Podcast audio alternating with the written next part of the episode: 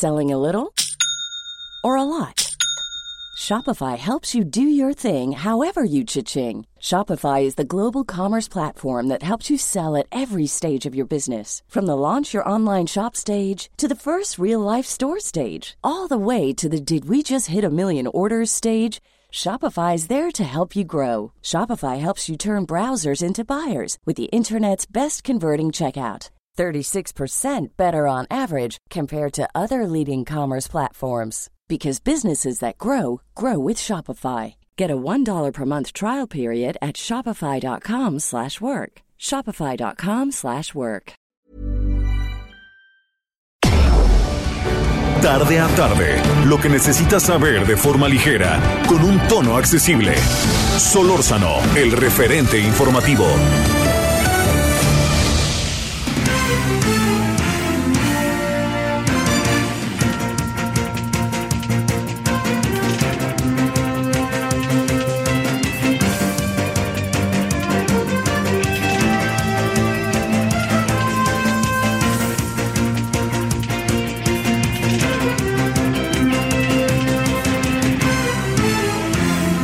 Andamos a las 17 horas en la hora del centro. Gracias que nos acompaña. Estamos eh, precisamente el día de hoy, en día viernes. Llegamos al viernes, es quincena. Hay en la, particularmente, supongo que en todo el país, ¿no? Este, eh, eh, digamos, este, hay, hay, le diría yo, hay, hay una, hay una, pues bueno, una una circunstancia, me atrevo a decir ahí, pues que como es quincena, este, todo lo que se vea, todo lo que venga, eh, acaba siendo este movimiento, porque se paga la quincena, la gente se mueve un poquito más y además es viernes, ¿no? Entonces junta sábado y domingo. Bueno, yo espero que haya pasado por lo pronto un muy buen día viernes caluroso, sigue el calor aquí en la Ciudad de México entramos a la segunda quincena de octubre, se va, eh, vamos entrando a estos meses en donde hay muchas transiciones en términos de, pues que viene vacación, que está el primero de noviembre, está el 12 de diciembre, están así fechas que son que bueno, que, las, eh, están en nuestro calendario como fechas en verdad importantes.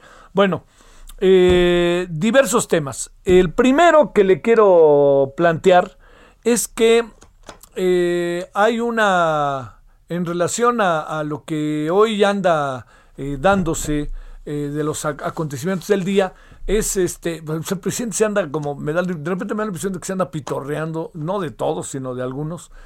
Y también hay muchas cosas ahí como para, me atrevo a decir, para que eh, sean tomadas como de otra manera por parte del presidente. Pero ¿qué, ¿qué, vamos a hacer? Pues el presidente así lo ve, el presidente se vuelve muy, particularmente muy, este, muy sarcástico, irónico.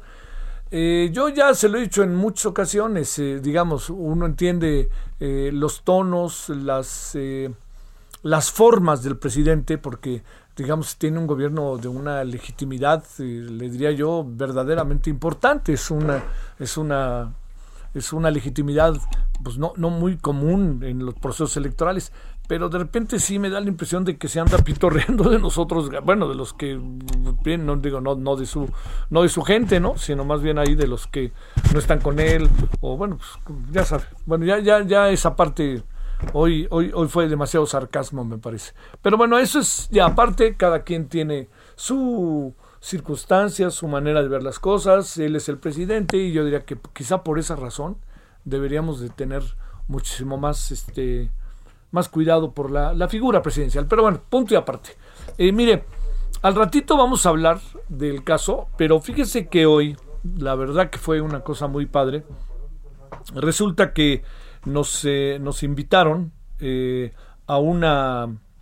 Nos invitaron a una. Este, a un Zoom. Un Zoom, pero en verdad que se lo digo padrísimo. En donde lo que vimos y lo que vivimos fue la posibilidad de discutir y hablar sobre un periodista excepcional llamado Miguel Ángel Granados Chapa. Eh, yo, yo creo que, este proceso en donde eh, desarrolló su actividad profesional Granados Chapa fue por innumerables motivos importantes. Así le diría, por muchos motivos. yo le diría que además de eso, lo, que, lo que hay de fondo en todo esto es lo que él ha, la, herencia de Miguel Ángel Granados Chapa. Ubico, para quien eventualmente pudiera no saber quién es. Miguel Ángel Granados Chapa fue un destacadísimo intelectual, periodista, periodista de oficio, estudió dos carreras, originario de Hidalgo, de Pachuca, eh, de bajo condiciones en verdad económicas sumamente, sumamente desfavorables. Vino aquí a la Ciudad de México y Tomás Granados, su hijo, contaba historias de él sensacionales, pero lo, lo pongo en la mesa por, por innumerables razones. Una de las razones es que eh, se cumplen mañana 10 años de su fallecimiento y él tenía una columna, lo recuerdo, eh, de enorme relevancia e influencia en el periódico Reforma, en la sección editorial, cuando ahí estaba al frente de todo ello el señor eh, René Delgado. Eh, la, la, la, columna se llamaba Plaza Pública, que es el nombre que él utilizó en innumerables ocasiones para referirse incluso a, muchas otras cosas, la importancia de la plaza pública. Y ahí también le agregaría eh, otra cosa que es importante. Luego tuvo, eh, hizo varias cosas. Trabajamos, yo tuve la oportunidad de trabajar con él en diferentes momentos, pero uno que me pareció muy, muy significativo fue un, un tiempo en que trabajamos juntos haciendo un programa en Radio Educación eh, que se llamaba Punto de Partida, antes de que apareciera el otro punto de partida, em, eh, que, que lo, lo, organizó la, la, doctora Lidia Camacho cuando era directora de Radio Educación, y estábamos en ese programa eh, Virgilio Caballero, Ricardo Rocha, Miguel Ángel Ganado Chapa y su servidor. Luego el programa adquirió otra dimensión. Después, bueno, además cuando terminó el sexenio, me parece que sensatamente la doctora Camacho dijo hasta aquí llegamos porque yo ya no voy a estar y entonces el que llegue, como este es uno de los programas que yo hice como directora, yo no quiero forzar a que nadie se quede, entonces el programa se dio por terminado la última semana de noviembre, antes de que entrara eh, no sé si Felipe Calderón, sí Felipe Calderón, ¿no? Pero no no no trapó por ningún o, o, Enrique Peña Nieto, perdón, no me acuerdo ahorita bien. Eh, lo, lo, lo, no, fue, perdón, efectivamente Felipe Calderón que llevó a su equipo y pues él puso a otro director, es una atribución que tiene la Secretaría de Educación Pública, la de colocar al director de Radio Educación. Todo eso, eh, imagínense los debates tan interesantes que teníamos con, con, estos grandes personajes, con Miguel Ángel, y hoy una de las cosas que se repitieron una y una y otra y otra y otra vez, eh, le diría es, es esto que, que, eh, que, tiene que ver, que yo creo que eso es este, eh, así le diría, tiene, tiene muchísimo que ver en, en, lo que corresponde a cómo vería Miguel Ángel Ganado Chapa las cosas ahora, ¿no? son de esas mentes brillantes en donde sería buenísimo. Yo creo que sería muy crítico de López Obrador, no contra López Obrador, sería crítico, que quede claro. Yo no creo que López Obrador pudiera estar pasando de largo este en la en la eh, ahora sí que en la computadora de Miguel Ángel, ¿no? Pero esto es un asunto muy difícil de poder saber, ¿no? Porque pues ya lamentablemente se falleció Miguel Ángel, bueno, así es la vida, pues ya tenía una enfermedad, le la, enfermedad ya no lo dejó, ¿no? Este Miguel Ángel Libre. Pero todo esto contado para recordar a un periodista de alto nivel, un gran periodista como es como lo fue Miguel Ángel y sobre todo la herencia que deja. Fue muy interesante lo que pasó porque estaba en Zoom Tomás Granados, Shulamit, que era su mujer, Carola García Calderón, que es la directora de la Facultad de Ciencias Políticas y Sociales, Felipe Sámano, con quien vamos a hablar al rato de ese tema y otro, y también estaba eh, gente que lo conoció bien, ¿no? Carmen Aristegui y el señor René Delgado. Entonces fue Tomás Granado su hijo, que además no solamente lo conoció bien, sino que la verdad este, hay muchas cosas, este, muchas, muchas cosas eh, que son como importantes este, eh, respecto a las historias que contaban tanto Xulamitz como Tomás Granado su hijo, porque Tomás pues, es un muy destacado editor. Bueno, eso pasó hoy, se lo cuento, pasó a la una de la tarde, organizado por la UNAM. Fue verdaderamente padre poder recordar y escuchar a colegas, este, a las personas cercanas, en algún momento con Granados Chapa, que contaron sus anécdotas, como su servidor contó, pues las, este, eh, las mías, como conocí yo a Miguel Ángel, en fin, no, pero sobre todo yo diría, Granados Chapa hacía algo muy importante en el periodismo. Él para él era igual de importante la el fondo que la forma. ¿Qué quiere decir? Para poder contar una historia, para poder eh, lanzar un planteamiento que pudiera este, hacer un análisis profundo, uno tenía que tener las cosas en la mano. Y él tenía una frase muy buena, decía, cuando criticas a alguien, no, te, no, no, necesariamente se, se, esconde uno en lo que uno escribe, sino eso significa que cuando se hace un análisis de esta naturaleza o se critica, tú se lo puedes decir a la persona de la que estás hablando en la cara, ¿no? Cara a cara. Lo puedes escribir y se lo puedes decir cara a cara, porque hay muchas veces que se escriben las cosas y uno no las dice cara a cara. Bueno, esa es una parte, pero sobre todo pues pasó por el Excelsior. De Scherer, fundador de, creo que estuvo también en, en, este, como fundador de Uno más Uno, eh, estuvo luego con La Jornada, en Mira, y fue un columnista destacadísimo, destacadísimo del periódico eh, Reforma y también de Cine Mundial, que yo recuerdo haber visto sus columnas en aquel, aquel, aquel proyecto muy padre, entre otros que estaba Luis Javier Solana. Bueno, pues este, esto se lo cuento porque fue, nos llevó una parte de la mañana de manera muy enriquecedora y muy agradable. Bueno, este es uno de los temas. Hay otros temas. Eh, eh, la Ciudad de México ya está en verde, al igual que el Estado de México. No sé qué piense usted. Creo que ya se acabaron los matices del verde y ya no había otra que ponerse verde. Eh, yo quisiera pensar que esto está bien. Estamos en manos de autoridades que han sido muy, muy, pero muy desiguales respecto a la forma en que han desarrollado su trabajo. Este, yo no entiendo cómo cubren tanto al señor López Gatel. Lo hubieran llevado a la Cámara de Diputados para que tuviera una comparecencia al Senado, una buena comparecencia, que le dijeran las muchas cosas que a lo mejor él no ve, ¿no? Porque le dan flores allí en la Feria del Libro del Zócalo.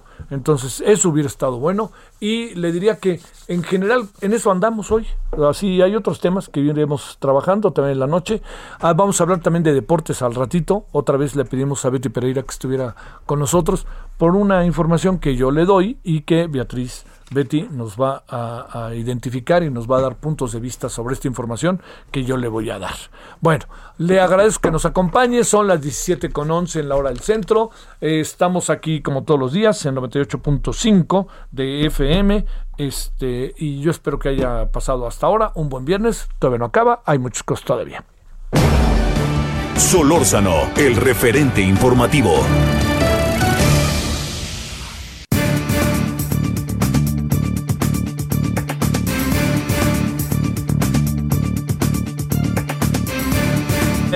Aquí estamos.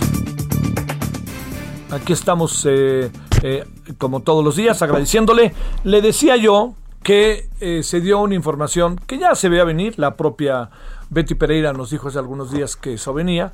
Que es que la exclavadista Marijose Alcalá y diputada se ha lanzado para ser presidenta del Comité Olímpico Mexicano. Hay un hombre que dijo que se iba a quedar, que se llama Carlos Padilla, que yo creo que después de esto ya no se va a quedar hay otra mujer que también quería entrarle, pero tendrá razones para no entrarle. Yo supongo que quién sabe cómo esté la batalla internamente, para no decir mucho, Jimena Saldaña, y esto es lo que tenemos. Habrá que ver porque hay otros que también quieren. Bueno, ¿qué le parece si mejor hablamos con Betty Pereira, que es reportera de deportes en proceso, en sin embargo, es una destacadísima reportera y periodista y muy querida. Querida Betty, ¿cómo estás? Javier, ¿cómo estás? Yo muy bien, muchas gracias. Un saludo grande a tu auditorio. Eso vas a este al rato a decir, pues ya te voy a empezar a cobrar regalías, ¿no? Porque ya te ando aquí del tingo al tango, tú. no estaría nada mal. ah, ¿verdad? No me des ideas, ¿no? Ajá, no a ver, ¿qué? A ver, primero, ¿por qué es tan importante el Comité Olímpico? Si es que lo es, te estoy preguntando. Y segundo, ¿qué tantos eh, elementos podría tener una mujer como Marijosa Alcalá, destacadísima clavadista? Para encabezar el Comité Olímpico y a ver, pues ahora sí que eh, échate a andar, mi querida Betty.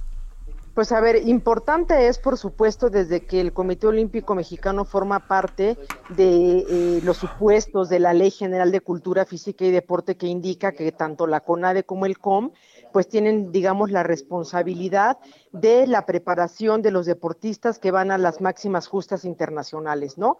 Eso ocurrió a partir de que esta ley fue cambiada en 2013 cuando Jesús Mena era director de CONADE y el Tibio Muñoz andaba por ahí en la Comisión del Deporte de la Cámara de Diputados. El comité dejó de ser únicamente pues esta suerte de embajada del Comité Olímpico Internacional en México que solamente registraba atletas para pasar en la ley a ser eh, un elemento del Sistema Nacional del Deporte que tiene que ver con, también es nuestra responsabilidad formar, desarrollar, preparar deportistas y además inscribirlos para garantizar que participen y ser un gran gestor entre las federaciones deportivas nacionales, que todos sabemos están creadas a imagen y semejanza de las federaciones internacionales. Luego, la figura de María José Alcalá. Claramente, ella como una eh, miembro del Comité Olímpico Mexicano tiene todo el derecho y la posibilidad de dirigir el Comité Olímpico Mexicano. Mi pregunta es, ¿Será tan chiquito el trabajo que hay que hacer en el Comité Olímpico Mexicano que le dará tiempo de combinarlo con la presidencia de la Comisión del Deporte de la Cámara de Diputados o lo invertiría? Es tan pobre y tan insignificante el trabajo que se tiene que hacer como legisladora para que ella tenga tiempo de atender además el Comité Olímpico Mexicano, me parece que no. Y si nos vamos a los méritos de los cuales tú hablas, yo te diría, pues una persona como María José Alcalá, yo te preguntaría, de todos los cargos que ha tenido en algún puesto como dirigente del deporte, ¿cuál, es su huella? ¿Qué le ha dado el, al deporte mexicano María José Alcalá de importante y relevante como para que digas, oye, qué gran noticia, qué buena idea que ella esté dirigiendo el Comité Olímpico Mexicano? Y más bien el análisis que yo haría, Javier, es, María José Alcalá ha sido una, un personaje acomodaticio, chapulina que brinca de partido en partido cuando pues, antes era soldado del PRI, ahora ya es soldado de Morena. Entonces se va acomodando en lugares donde pues ella pueda llegar, pero para darse a sí misma.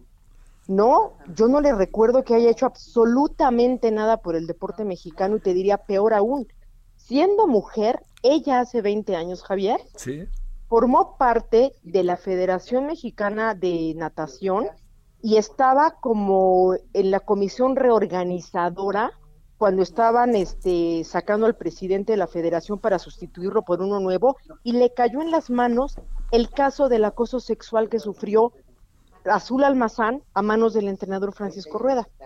María José Alcalá siempre fue una encubridora de este señor que es un acosador y abusador sexual, impresentable Francisco Rueda, y eh, María José Alcalá fue su máxima defensora.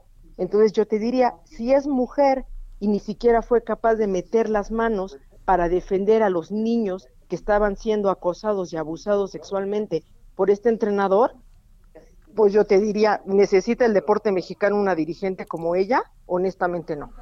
A ver, este, yo, yo eso lo veo, lo entiendo, pero este, eh, te pregunto, eh, la verdad, eh, digo, no, no te voy a decir quién, ¿no? Porque esto siempre se vuelve un asunto, ya sabes, profundamente relativo.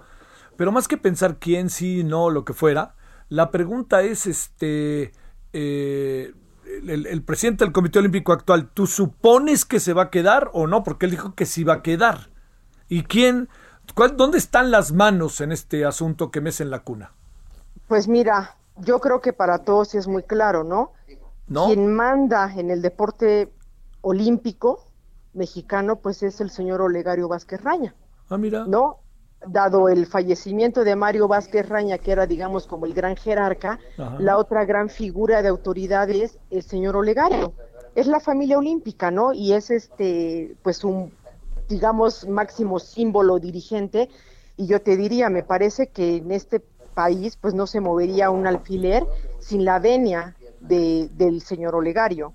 Este, y también he de decirte, ¿no? A ver, María José Alcalá ahorita está muy cercana a, a Marcelo Ebrard. Y bueno, pues todos sabemos que la política no está separada para nada del deporte. Entonces, ¿dónde están, cómo se están moviendo las piezas de ajedrez para que se acomoden las cosas? Yo te diría, a mí me parece que María José Alcalá al frente del Comité Olímpico Mexicano es una ofrenda de Olegario Vázquez Raña al gobierno federal viendo hacia el futuro, considerando que un presidenciable es Marcelo Ebrard.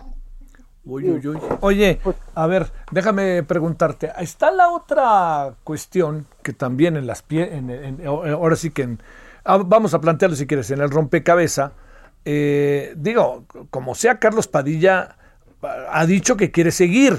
Pregunto, no hay, eh, digamos, y allá adentro he oído que el del golf quiere, quiere ser, y luego he oído que un, que un señor Mena quiere ser, y luego que un Daniel, señor, señor Daniel Aceves quiere ser. O sea, yo te diría, eh, se va a cerrar el círculo en función, te lo digo como pregunta más que como afirmación, ¿se va a cerrar el círculo donde quiera y mande el señor Olegario Vázquez Raña?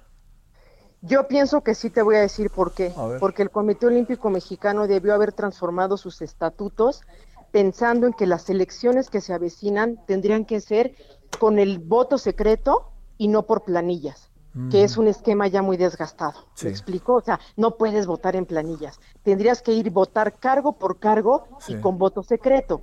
Pero cuando el voto no es secreto y todo el mundo está viendo a favor o en contra de quién votas, pues la cosa ya no está tan fácil, ¿no? Porque tú sabes que cuando hay que quedar bien, entonces si yo voto por los de aquel luego no gano, ya me quitaron la cobija. Claro. Entonces eso va a permitir que, digamos, en lugar de que la elección sea lo más transparente o lo más democrática posible, pues va a ser más bien, ah, pues hay que cuadrarse y entonces pues a lo que viene, ¿no? ¿Quién, eh, ¿Quién, determina, Betty, que el voto sea secreto o no? ¿Qué podría pasar si el Comité Olímpico le llega una carta y le dice, oiga, queremos que se pronuncie sobre esto y el Comité Olímpico Internacional dice, va por voto secreto? Pues no, no puede, porque fíjate que al ser una asociación civil, la, el Comité Olímpico Mexicano se autorregula. Ellos ponen sus estatutos y entonces supone que en su asamblea todos votan, tienen su consejo directivo y entonces pues la mayoría es la que determina, ¿no? Oigan, ¿quieren votar todos por voto secreto? Sí, aprobado, voto secreto, no se reforma el estatuto.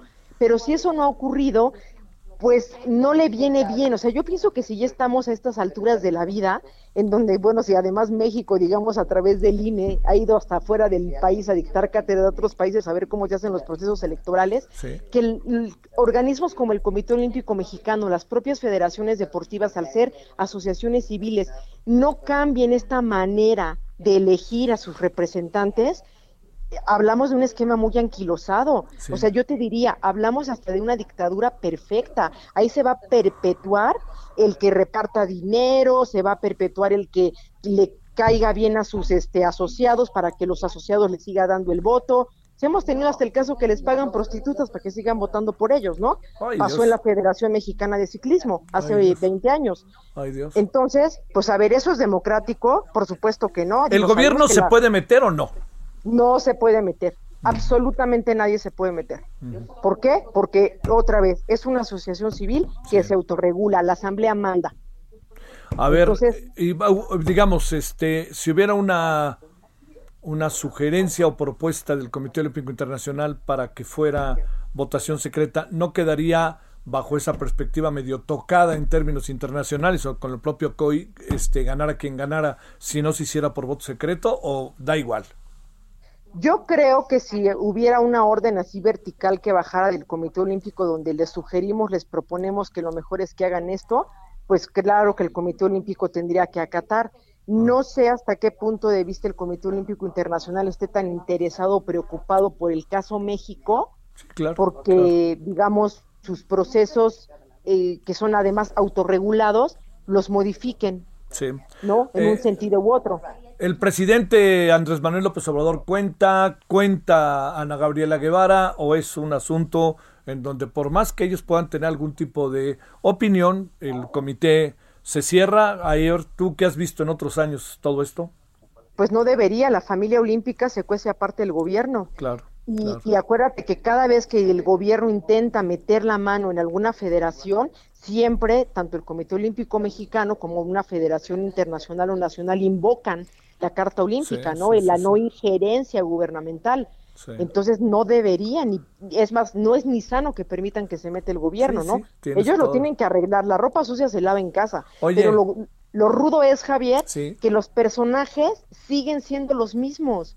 O sea, yo me pregunto, o sea, de verdad, no hay otra persona que pueda tener el carisma, las características, la inteligencia, la capacidad, que no sean los mismos de siempre que están repartiéndose siempre, tú ahora tú acomódate acá, ahora ya estuviste en el IMSS, ahora vete acá al PRI, ah, ya estuviste en el PRI, ahora vete al Estado de México.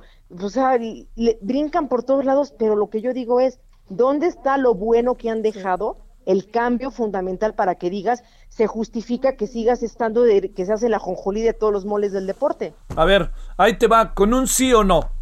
¿Va a ser la presidenta del Comité Olímpico Mexicano la señora María José Alcalá o el señor Carlos Padilla o habrá un tercero? ¿Qué supones? ¿Va a ser María José? ¿María José? Yo creo que entre ellos dos se van a echar el tiro, María José y Carlos Padilla. ¿No será una pelea arreglada? ya te, te ayudé, hombre. Oye, ¿cómo me preguntas, Javier? bueno, Betty, muchas, muchas gracias. Gracias a ti, Javier. Un abrazo. Que te mejores de tu pierna. Ándele. Claro que sí. Hasta luego, adiós. Pausa. El referente informativo regresa luego de una pausa. Estamos de regreso con el referente informativo. En el referente informativo le presentamos información relevante. Ciudad de México regresa a semáforo verde por COVID-19 a partir del lunes 18 de octubre. Evelyn Salgado rinde protesta como gobernadora de Guerrero. Se vacunará contra COVID-19 a 150 mil menores de 12 a 17 años en la Ciudad de México. Gobierno de Michoacán anuncia reanudación de pagos a maestros. Estados Unidos reabrirá frontera con México el 8 de noviembre. Ataque suicida en Afganistán deja 41 muertos y más de 70 heridos. Se solicita de urgencia un donante de hígado para el paciente David Gerardo Infante Aguilar. Él se encuentra en el Hospital Star Médica de Querétaro. Interesados, favor de comunicarse al 442-846-5291. 442-846-5291. Desiree Castillo.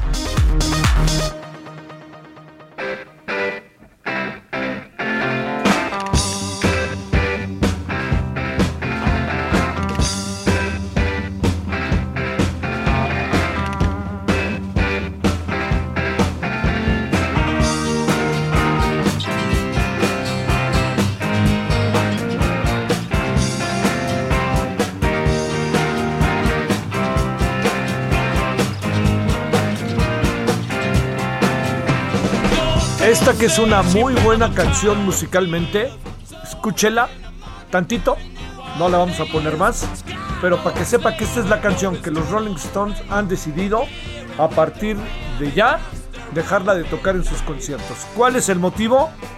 Han dejado de tocar esta canción Brown Sugar, Azúcar Morena, comienza con una narrativa de esclavos y sexualiza a las jóvenes negras.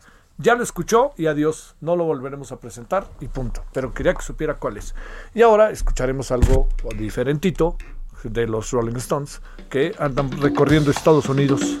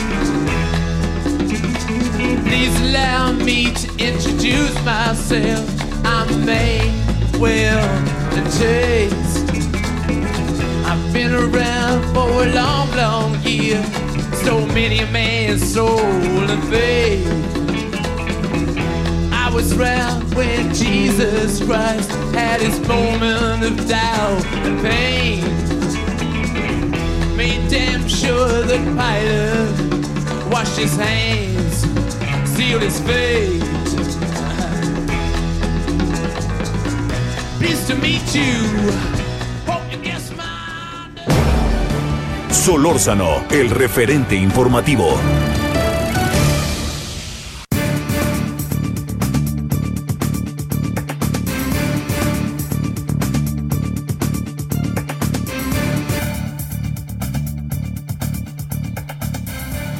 Bueno, aquí andamos. Eh, gracias que sigue con nosotros. Eh, yo, eh, digamos, hay, hay como otros temas que en la noche los abordaremos, ¿no? Si a usted no le importa en, eh, en, en radio, perdóneme, en tele, y ahí estaremos con ello. Pero por lo pronto vamos a entrarle a esto. Mire, la OCDE ha acordado un impuesto global a multinacionales. ¿Qué quiere decir esto? Porque quiere, digamos, bueno, mejor no me adelanto, ¿no? Pero ya escuchó usted a las multinacionales. Piense cuántas multinacionales hay en México. Van a tener presumiblemente un impuesto. ¿Por qué? ¿Qué quiere decir? Etcétera. Vamos. Eugenio Grajeda es abogado fiscalista de Holland Knight y está con usted y con nosotros. ¿Cómo estás, abogado? Buenas tardes. ¿Cómo estás, Javier? Buenas tardes. Gracias por la invitación. Saludos a todo tu auditorio. Es un gusto, Eugenio. ¿Qué quiere decir esto? ¿Qué qué? Pues sí, Javier, eh, este impuesto mínimo global es, parte de los grandes cambios que se están cocinando en el área de, tributación internacional y se refiere básicamente a la aplicación de un impuesto del 15% en el país donde está la sociedad matriz de un grupo de empresas, de una multinacional, en el caso que algunas de las subsidiarias que tenga esta, eh, esta empresa tenga actividades comerciales sujetas a una tasa efectiva menor al 15% en el país extranjero. Te ah, doy un ejemplo. A eso, órale. Mira, bajo el impuesto mínimo global, una multinacional en México que supere un cierto número de ingresos a nivel grupo y que tenga subsidiarias con operaciones comerciales eh, y con negocios activos en países de baja tributación, pues va a tener que pagar en México una tasa efectiva del 15% sobre los ingresos de la subsidiaria en México. Esto implica básicamente que si tú, país extranjero, no cobras impuestos, yo, México, los voy a cobrar y los voy a cobrar a una tasa del 15%. A ver, ¿qué, ¿tenemos en México alguna empresa que cubra estas características? Típicamente serán las más grandes. ¿Por qué? Porque solamente a las compañías con ingresos calculados eh, a nivel grupo por encima de 750 millones de euros eh, les será aplicable este impuesto. Van a haber eh, pocas empresas en México quizá con operaciones en el extranjero que pudieran estar sujetas a este impuesto por este, este umbral que está, que está estableciendo la OCDE. Eh, a ver, vamos a ponerle, perdóname, a lo mejor, este, no, no importa, una empresa, a ver, yo pienso, una multinacional mexicana, como sería Bimbo, por ejemplo, ¿le podría pasar eso? Sin duda. ¿Sí? Sin duda. Habría varias empresas mexicanas que podrían pasar por ese, por ese rasero, ¿no? Sin duda. Muchas empresas públicas mexicanas, por ejemplo. Pemex. Así es. Ándale, ándale. Pemex, Pemex está eh, por lo menos ahora considerada como empresa extractora, eh, si es que se dan los cambios propuestos ahora en la GOCDE, podría sí estar sujeto. De entrada, como empresa extractora y, y esas junto con las instituciones del sistema financiero estarían exentas de esto. Pero eh, existe la intención de quizá incluirlas. Entonces, por supuesto, podría estar eh, dentro del juego. A ver, ¿ese impuesto a dónde va? Eh, ¿Me escuchas, eh, Eugenio? Perdón, se perdió un momento la, la, comunicación. Ahí estamos ya otra vez. ¿Ese impuesto a dónde va? Pues mira, crea este, este impuesto, creo que por un lado es, un acuerdo que, se queda corto en, parar la planeación o ilusión fiscal, porque pues, el 15% es aún mucho más atractivo que el 30% aplicable en México. Eh, y por otro lado, las ganancias para México eh, de este impuesto van a depender de si se adopta eh, o no y cuántos países deciden adoptarlo. O sea, pregunta, ¿esto ya es un hecho? Pues la realidad es que no. O sea, se debe reconocer sí el esfuerzo de la OCDE en orquestar este, este acuerdo entre 136 países, pero a pesar de las fanfarias alrededor del acuerdo, en este momento aún no se puede saber si el reto se cumplirá. El acuerdo de este 8 de octubre es solo un compromiso por el Ejecutivo de los países para tratar de lograrlo. Los países mencionados no acordaron adoptar un impuesto mínimo. Lo que acordaron es que si deciden adoptarlo, lo harán en una forma consistente con los resultados de las negociaciones. Es distinto. O sea, y de hecho, la declaración no menciona qué países o cuántos adoptarán el impuesto, lo que supone para mí que algunos jugadores importantes no están listos para comprometerse en un mayor grado y pues que están esperando más detalles antes de tomar una decisión. Eh, hay negociaciones alrededor de aspectos técnicos de este impuesto que van a seguir a nivel de la OCDE, pero si tú ves los borradores publicados hasta ahora, eh, existen todavía diferencias fundamentales entre los países que deben, que deben solventarse para llegar a un acuerdo. Por ejemplo, ok, está la tasa del 15%, pero todavía no está definida claramente, ya estamos más cerca de eso, pero no está definida claramente la base sobre la cual se, se, deberá aplicar el impuesto. Entonces, eh, tienes temas como esos, temas pendientes como el eh, qué interacción va a tener este impuesto con el equivalente que ya tiene Estados Unidos, conocido como guilty. Entonces, eh, hay, hay cosas en el tintero que quedan que, están eh, pendientes de definir y si solo un número reducido de países implementa el impuesto mínimo global, pues las compañías cuya sede principal está localizada en, países que sí implementaron el impuesto, como podría ser México, pues podrían buscar ubicar sus headquarters en, otra jurisdicción que no lo haya adoptado. A ver, ¿esto, ¿esto qué significaría? A ver, Eugenio. Pues sí, por ejemplo, eh, países en donde por lo menos ahora ya acordaron, pero después eh, a lo largo del camino deciden no implementarlo por la complejidad y porque no es una obligación eh, a nivel OCDE, no, no se obligaron. Eh, se estableció un acuerdo simplemente que si deciden adoptarlo, lo harán bajo las, bajo las condiciones establecidas.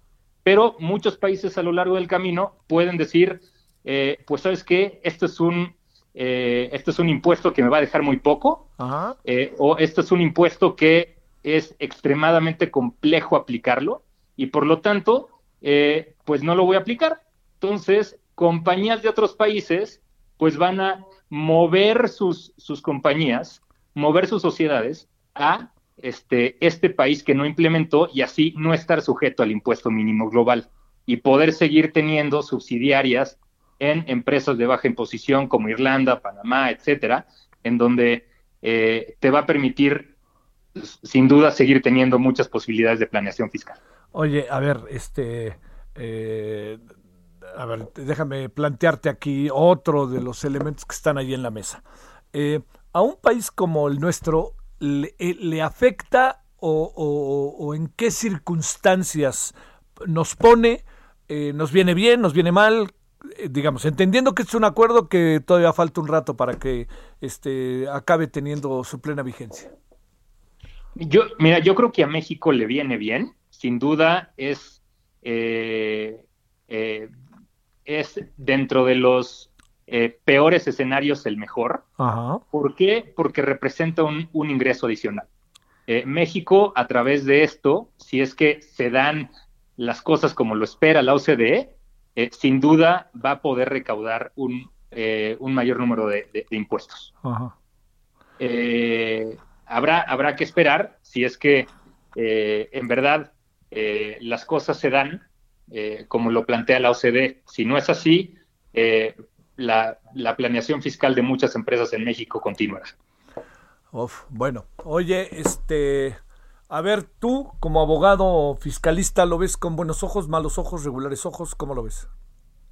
Pues mira, ventajas podríamos mencionar que pues sí, los países van a tener mayores ingresos y con ello se podrán hacer más proyectos, pero el otro lado de la moneda de eso es que evitas la competencia entre los países. Y me podrías decir, oye, pero pero pues sí. ¿Cómo? ¿Qué, no de eso se trataba de tener? Claro. Eso se trataba esto, de, de, detener esa competencia, a ver qué país tiene la tasa impositiva más baja. Pues sí, pero eh, eso quizá no es tan indeseable como se plantea. Eh, desde mi perspectiva, en, eh, la competencia entre países, como lo es entre empresas, es bueno. ¿Por qué? Porque como en el caso del comercio, pues los gobiernos están obligados a usar los recursos públicos de la manera más eficiente posible. Sin dicha competencia, si le quitas la competencia a los países, pues habrá menos alicientes para los estados de realizar el mayor número de proyectos con el menor monto posible de recursos. La otra desventaja que quizá eh, veo de esto es que eh, no se logre del todo el acuerdo con la mayoría de los países por lo complejo que pueda resultar esto y entonces pues tener todavía ese eh, envío de compañías a países que, que, no hayan implementado este régimen. Entonces, es, es posiblemente una ventaja, pero hay que, hay que considerar otras cosas. Es, esto, esto deriva de, de, de presiones mediáticas eh, surgidas a través de crisis económicas eh, eh, hacia las tasas a veces minúsculas con respecto a la, cantidad de ingresos que generaban las grandes empresas. Vemos, por ejemplo, el caso de la manzanita o de otros gigantes tecnológicos que, diferían una cantidad inmensa de impuestos en Estados Unidos a través de sociedades en Irlanda y Antillas holandesas. Y pues esto empezó a esparcir indignación entre la gente, ¿no? y eso llevó a que en 2008 la OCDE iniciara con, este proyecto, eh, pero pues tienes, tienes otras consideraciones económicas importantes. ¿Qué dirá el presidente de esto, de México? Que muy bien, que estamos a la vanguardia entre, entre los países desarrollados a nivel fiscal. Oye, pero cuando llegue la cuenta Pemex, quién sabe, ¿no? Eh, pues habrá que ver de entrada si es que les termina aplicando. En una de esas la, libran y Pemex sale avante sin, sin que le aplique este impuesto. Es una idea interesante, ¿no? Sin la menor duda. Correcto. Sale, sale Eugenio, muchas gracias y buenas tardes. Gracias, hasta luego. Gracias, Eugenio Grajeda, abogado fiscalista de Holland Knight. 17:46 en la hora del centro. Solórzano, el referente informativo.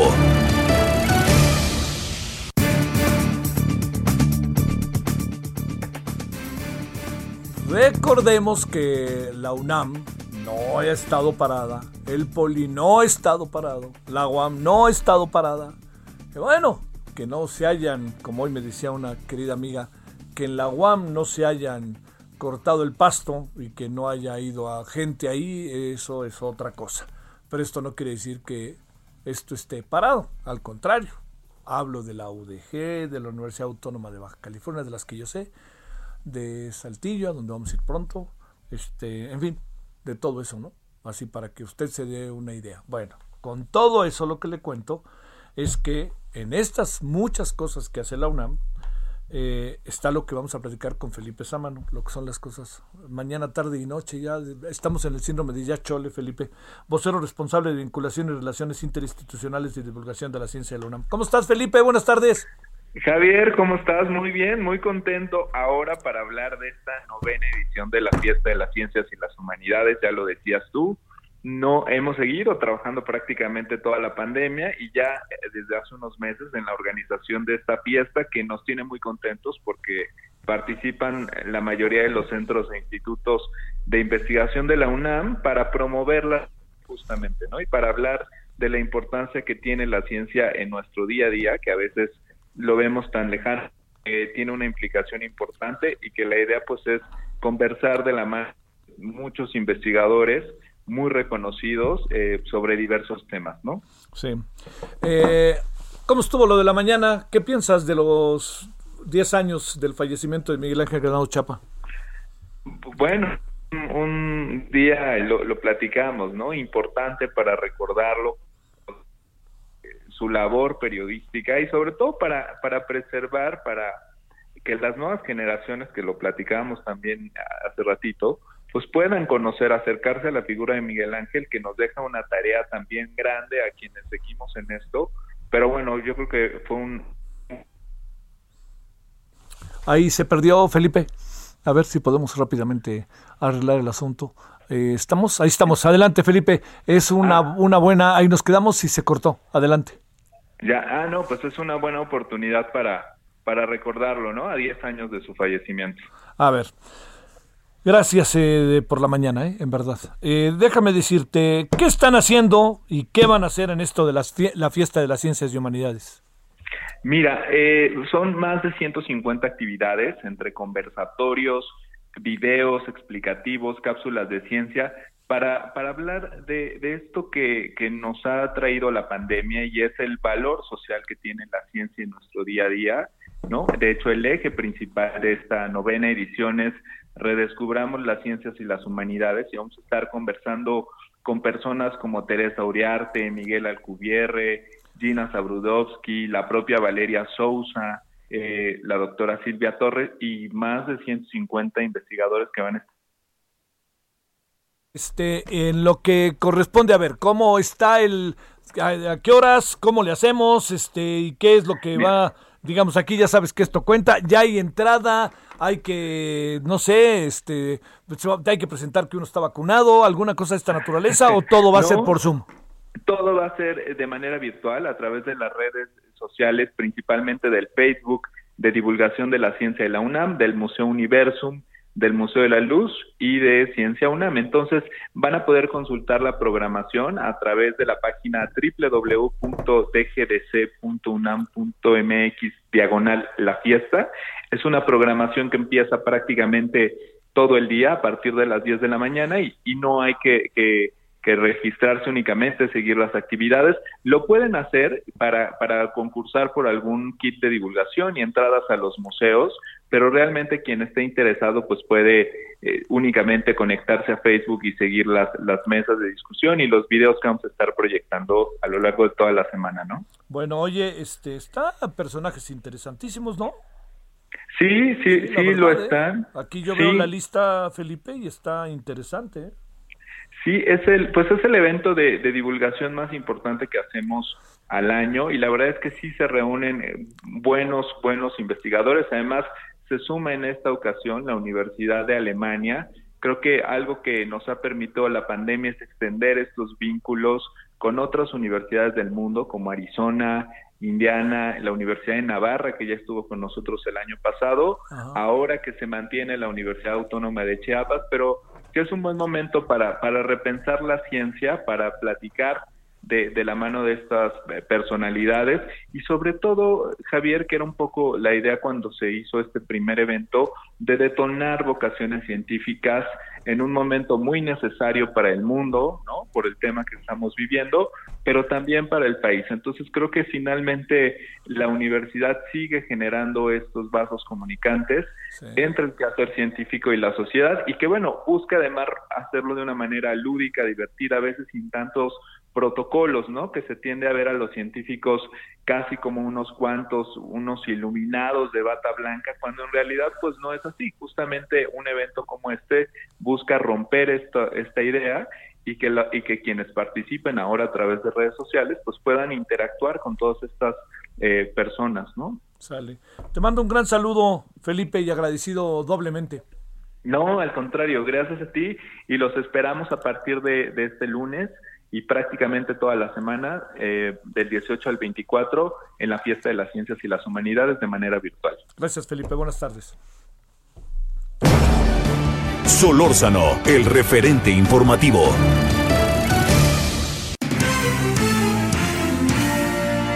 Antes de que vayamos con Jessica Mujer, dos asuntos eh, muy, muy violentos. Hoy hubo un desalojo en la colonia Juárez, que ahora resulta que fue un desalojo de un privado, ¿eh? Y que llevó ahí a sus, pues, sus guaruras y sacó a la gente. Habrá que ver qué dice, habrá que ver cuál es la historia, porque a lo mejor es, es un desalojo que la autoridad nunca atendió y después de todo, de 20 mil trámites durante años y años y años, a lo mejor en una de esas la autoridad no hizo nada, ¿eh? Y se quiso dar justicia por propia mano. Y lo otro es que un restaurantero de ¿cómo se llama el restaurante? Eh, Don Por, hijo, no quiero decir su nombre, que tiene aquí, tiene restaurantes en Cancún y en varios lados. Bueno, sé, hay un restaurante, no quisiera decir su nombre, fue baleado esta mañana en la glorieta de la Terminal 2, ¿verdad? ¿Sí? Sí, sí, sí, sí, sí, creo que sí. De la Terminal 2 del aeropuerto, una locura, ¿eh? Se volvió eso una locura en la mañana. Dos hechos de violencia fuertes en la Ciudad de México. Jessica Moguel, vámonos contigo. Muy buenas tardes, Javier. Pues nosotros para comentarte que avanzó la Ciudad de México al color verde en el semáforo epidemiológico. Es una medida que no habíamos tenido desde junio pasado y en la que solamente la Ciudad de México había permanecido dos semanas debido pues, al incremento de los contagios por COVID-19. Alrededor del mediodía, el gobierno capitalino nos, nos dio a conocer que va a ser del 18 hasta el 24 de octubre cuando estemos en, en semáforo verde. Son dos semanas en las que la capital del país va a permanecer en este color. Según el gobierno capitalino ya estamos en el número 6.5 y para pasar a verde pues había que estar en 10 o menor a 10. Esta medida, Javier, eh, pues hay que decirlo, viene acompañada de, de nuevas, eh, eh, pues nuevas aperturas para, para los capitalinos y las capitalinas. A partir del lunes, por ejemplo, los eventos masivos al aire libre se van a poder realizar sin aforo máximo de personas. Evidentemente con el uso de cubrebocas obligatorio. Estos eventos de los más esperados, la Fórmula 1. También eh, los bares, los antros, las cantinas, pues ya. Gracias, eh, Jessica. Antes de que nos corten. Adiós. Hasta aquí, Solórzano, el referente informativo.